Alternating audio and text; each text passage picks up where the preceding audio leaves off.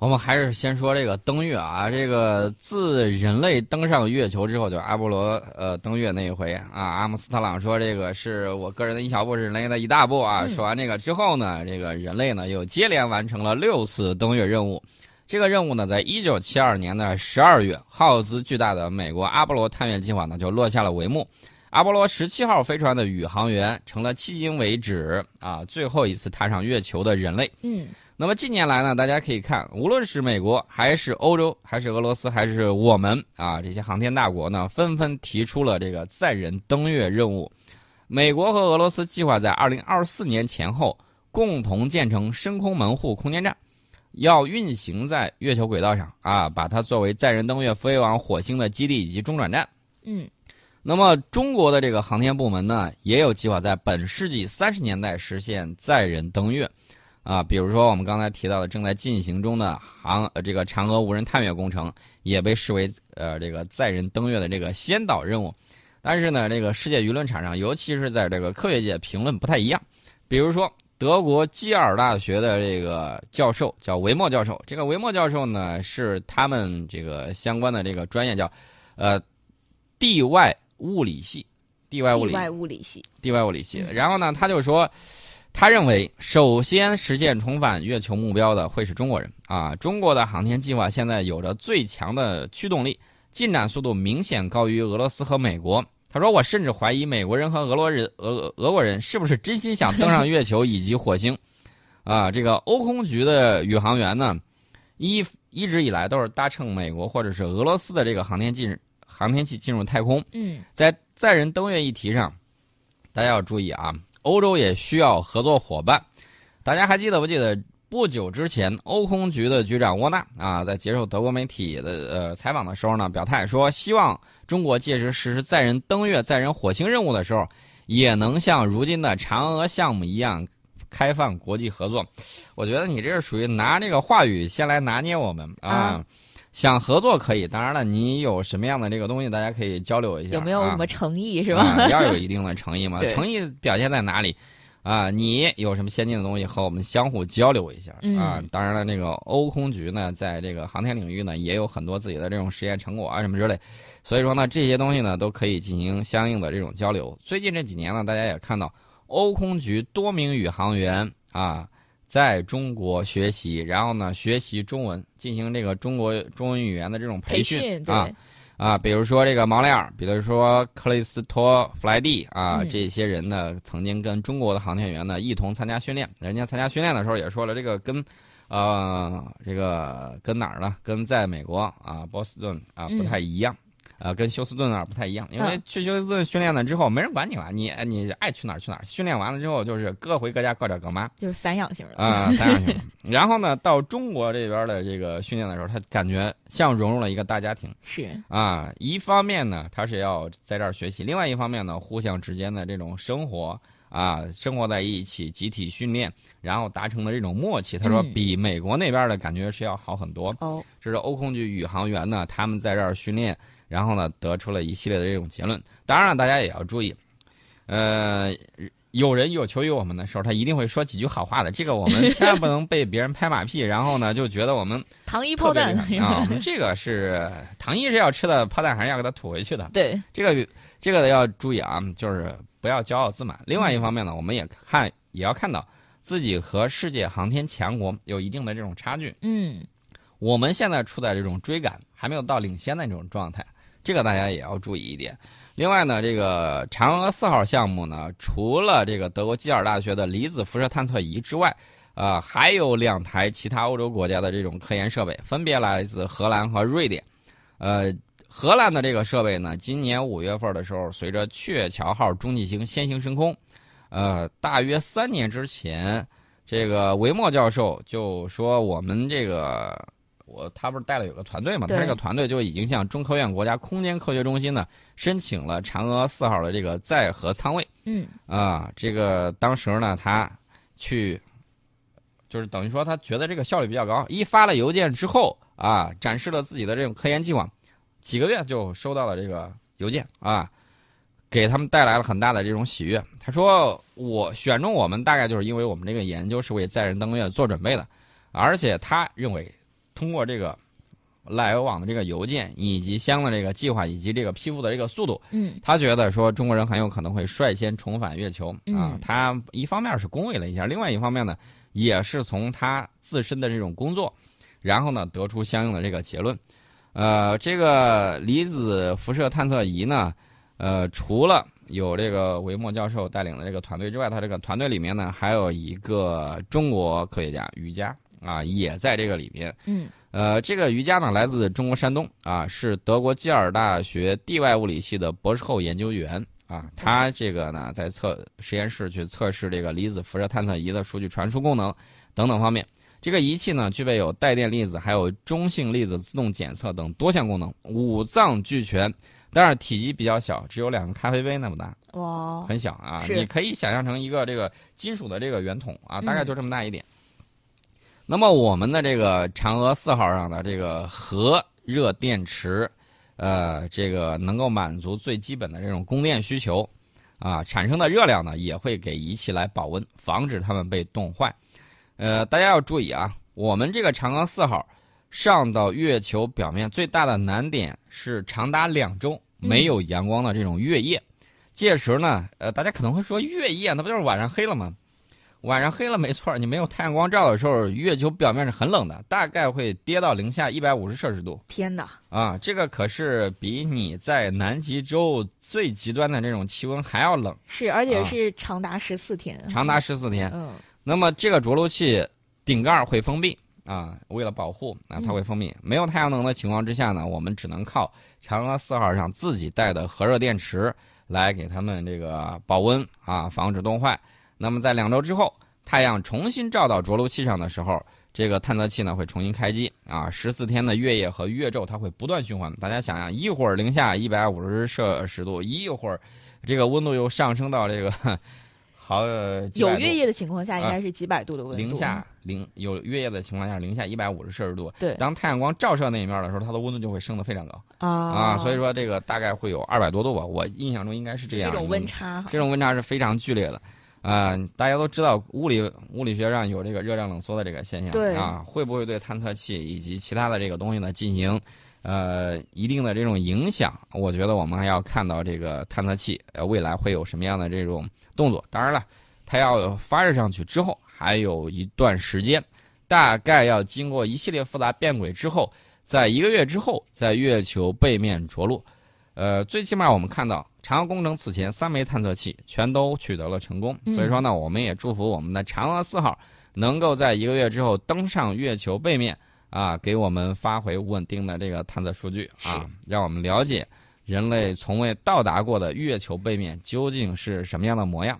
是我我们也是希望这一次也是零失败，这样我们就真的是在探月工程方面就取得了零失败的这种记录了。对这个说到这儿呢，大家也要知道，这个太空探索呀，有经济，也有这个坦途，嗯啊，全靠地面上的这个科学家和工程技术人员啊，是以什么样的这种心态去做成这个事情？对，呃，美国联合发射联盟公司呢，在今天凌晨的时候取消了一次卫星发射。这个卫星发射在上周五的时候已经因故推迟。大家可以看到，二零一八年进入收官之月啊。这个收官的时候呢，美国、俄罗斯、中国呢都有非常这个很数量很庞大的，我认为数量是很庞大的这种发射任务在里面。呃，美国的这个发射任务呢，在今天凌晨再次是因为技术故障被叫停了。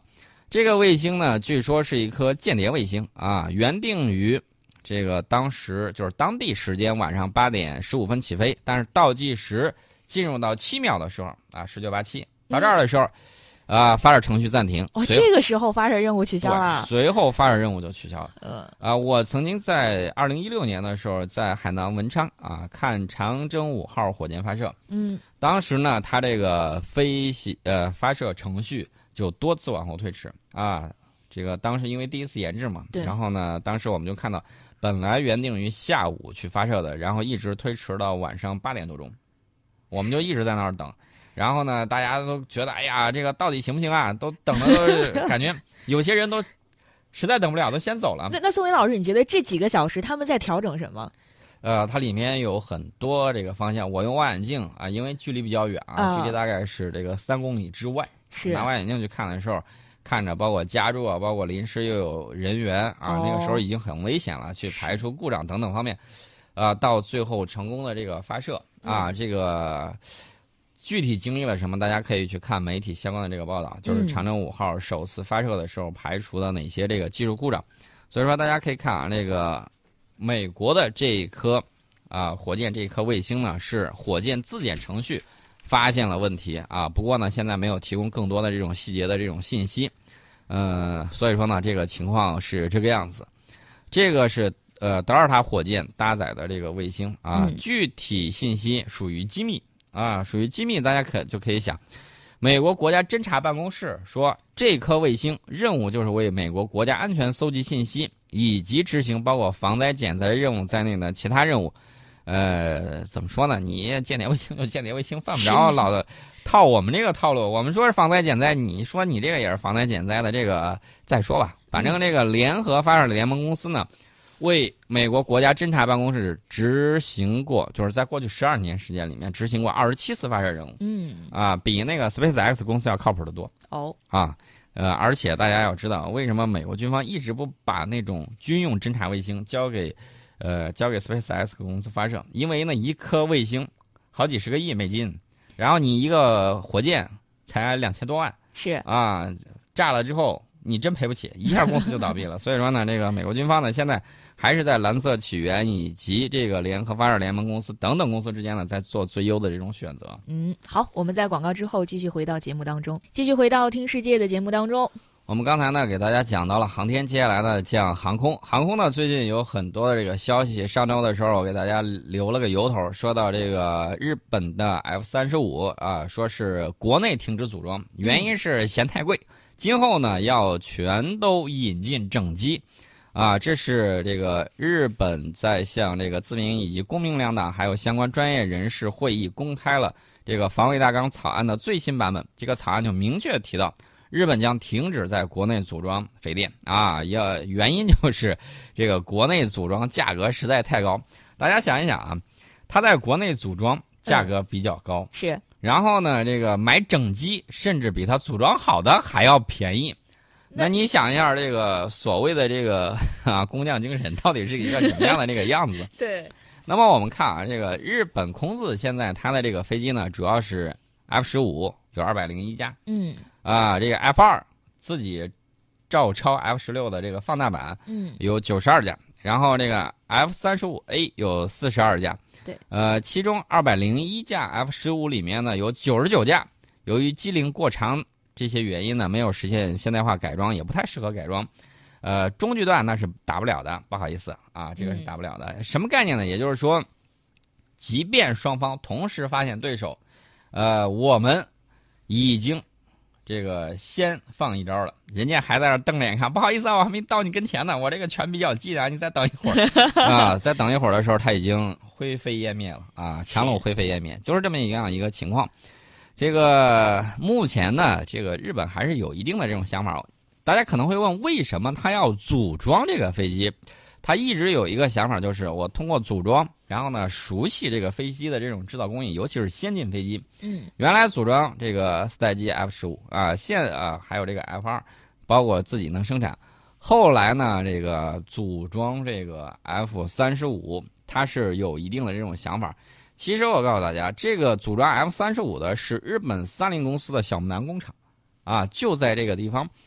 它的这个情况呢，一方面增加采购，那肯定是有利于降低本土组装单机成本。嗯啊，另一方面呢，这个三菱光是投资小木南工厂用于 F 三十五生产技术的这个改进，大概就花了有一千亿日元左右，啊，如果日本防卫省确定后续要引进更多的 F 三十五，那么理论上随着日本工厂生产熟练度的这种增加，单机采购价格确实有可能会进一步下降。嗯同时呢，也有利于小木南工厂收回成本，呃，这个重要性是很高的，重要性非常的高。呃，也有人说这个还有 F 三十五 B 呢，F 三十五 A 那个钱都占了预算很大一部分，哪有钱再给你买 F 三十五 B？即便要买，即便要改装出云号航母，你再等一阵儿再说。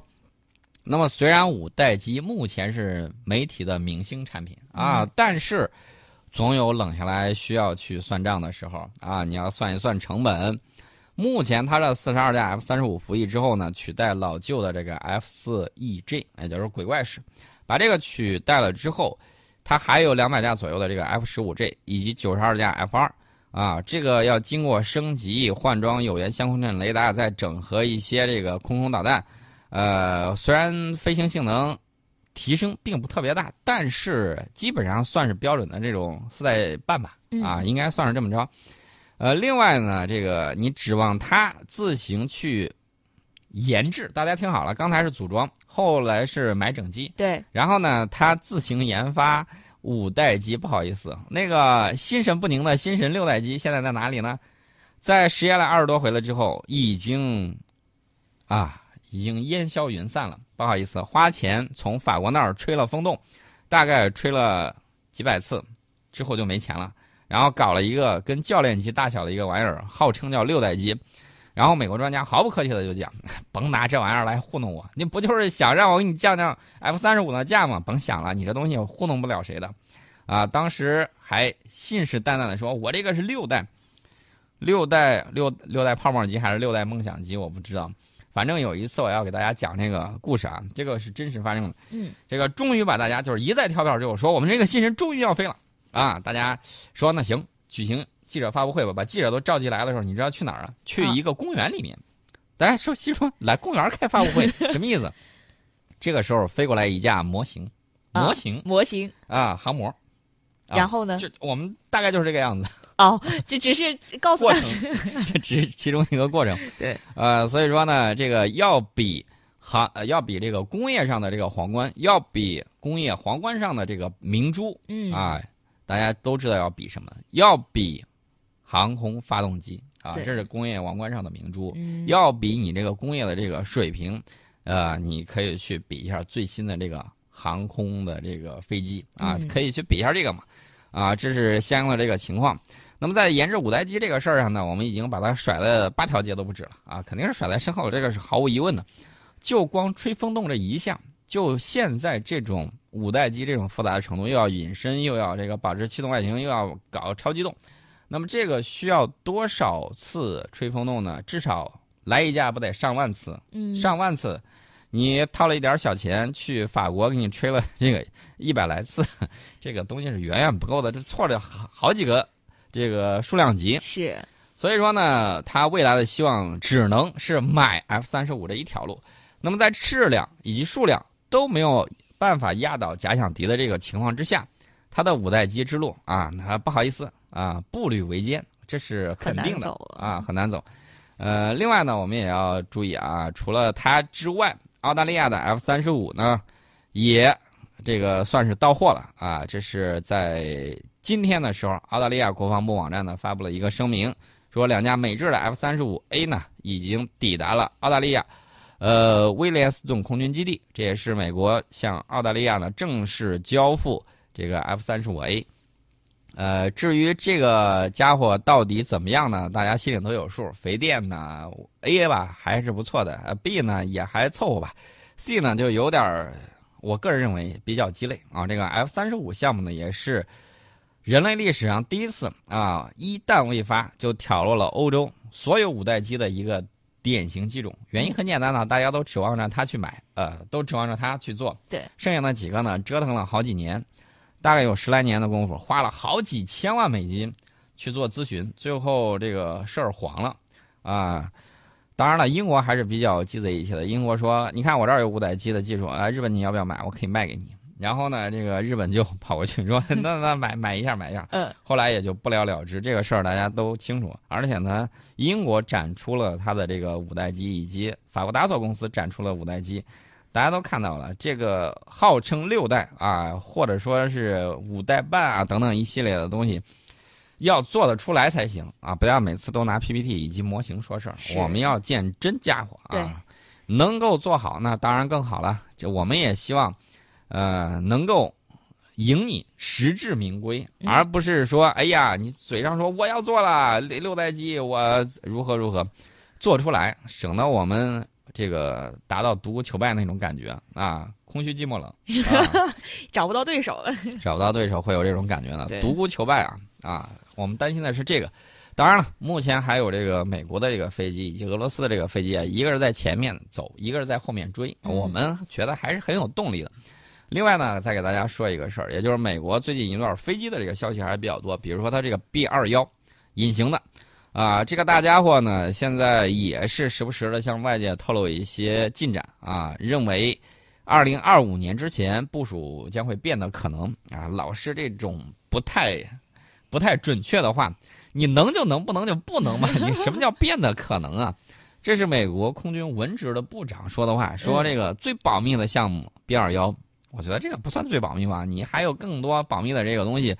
别当我们不知道，这个先进隐身啊机的这个项目，只能说是 B 二的一个替代品啊，嗯不能说是，呃，最保密的。最保密的，你能把那个空天项目拿出来说一说？那个项目我是比较感兴趣。我记得去年的时候，大概在四月份还是五月份，四五六月吧，大概就是三个月，我记不太清了。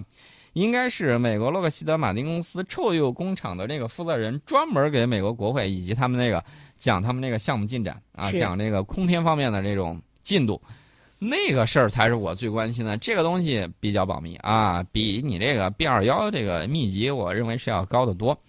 那么按照他这个计划，二零一八年年底完成 B 二幺的设计啊，就有希望在二零二五年左右开始部署 B 二幺。啊，这个项目当然了，我们希望是按照预算和时间表进行推进。啊，这个这个企业生产企业是嗯，诺斯罗普格鲁曼公司啊。当然了，诺普公司和我们的这个渊源，大家也有些人呢就是耳熟能详。我们在这儿呢就不多续言。好，结束今天的听世界节目。